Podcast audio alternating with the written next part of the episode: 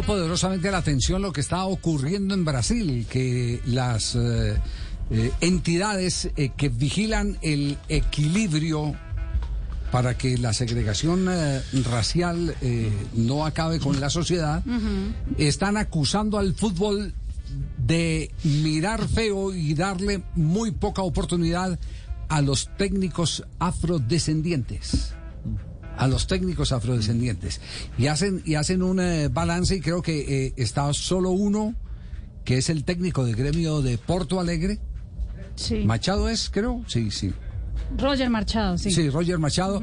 Y el hijo de Jairzinho Sí. que ese sí está Sí, en primera división. está en primera división. que está en primera división. Entonces entonces eh, se habla se sostiene esa esa teoría. De eso no sufrimos acá no no no no. O sí no, no. Ahí está, por ejemplo, del Boder. Sí, sí, que es un digno representante de la, de la Altamente calificado. Eh, mi- mire, por Aquí ejemplo, la- Cuesta el- la- el- con, el- eh, con Millonarios, el asistente de Gamero. Sí, pero no, técnico en técnico, propiedad. técnico. Ayudantes hay muchos.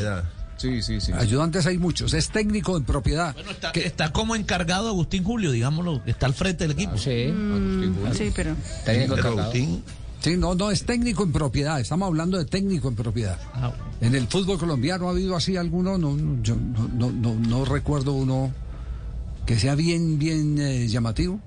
No. Echen cabeza a ver, Javier. muchachos. Bueno, Redín, bueno, pero Redín. Ah, Javier, bueno, el- el Renato mejor. Redín, que estuvo en el Atlético Bucaramanga, sí.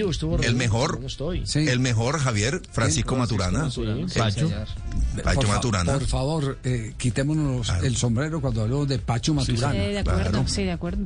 Claro. Único técnico campeón de Copa América y Copa Libertadores de América. Y así todos le dan palo. Y le- y- sí, porque, Ah, pero es que no por- tenemos no porque es eso, porque es, por- porque es que el, el tema, eh, usted no sabe cuántas personas se reconvirtieron cuando en la pandemia presentamos el partido de la selección Colombia frente a Alemania en el Mundial.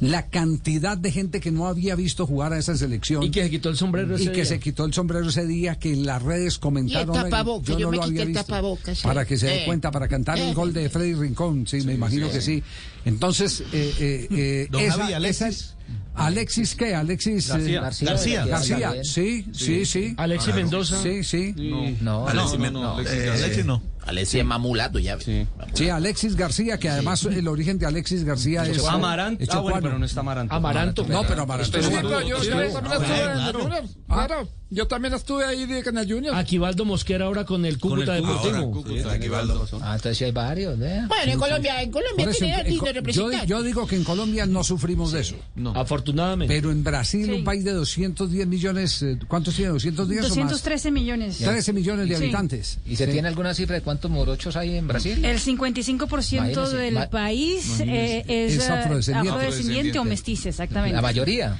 La mayoría, solamente hay 24% de ellos en el Congreso y 29% en cargos de gerencia.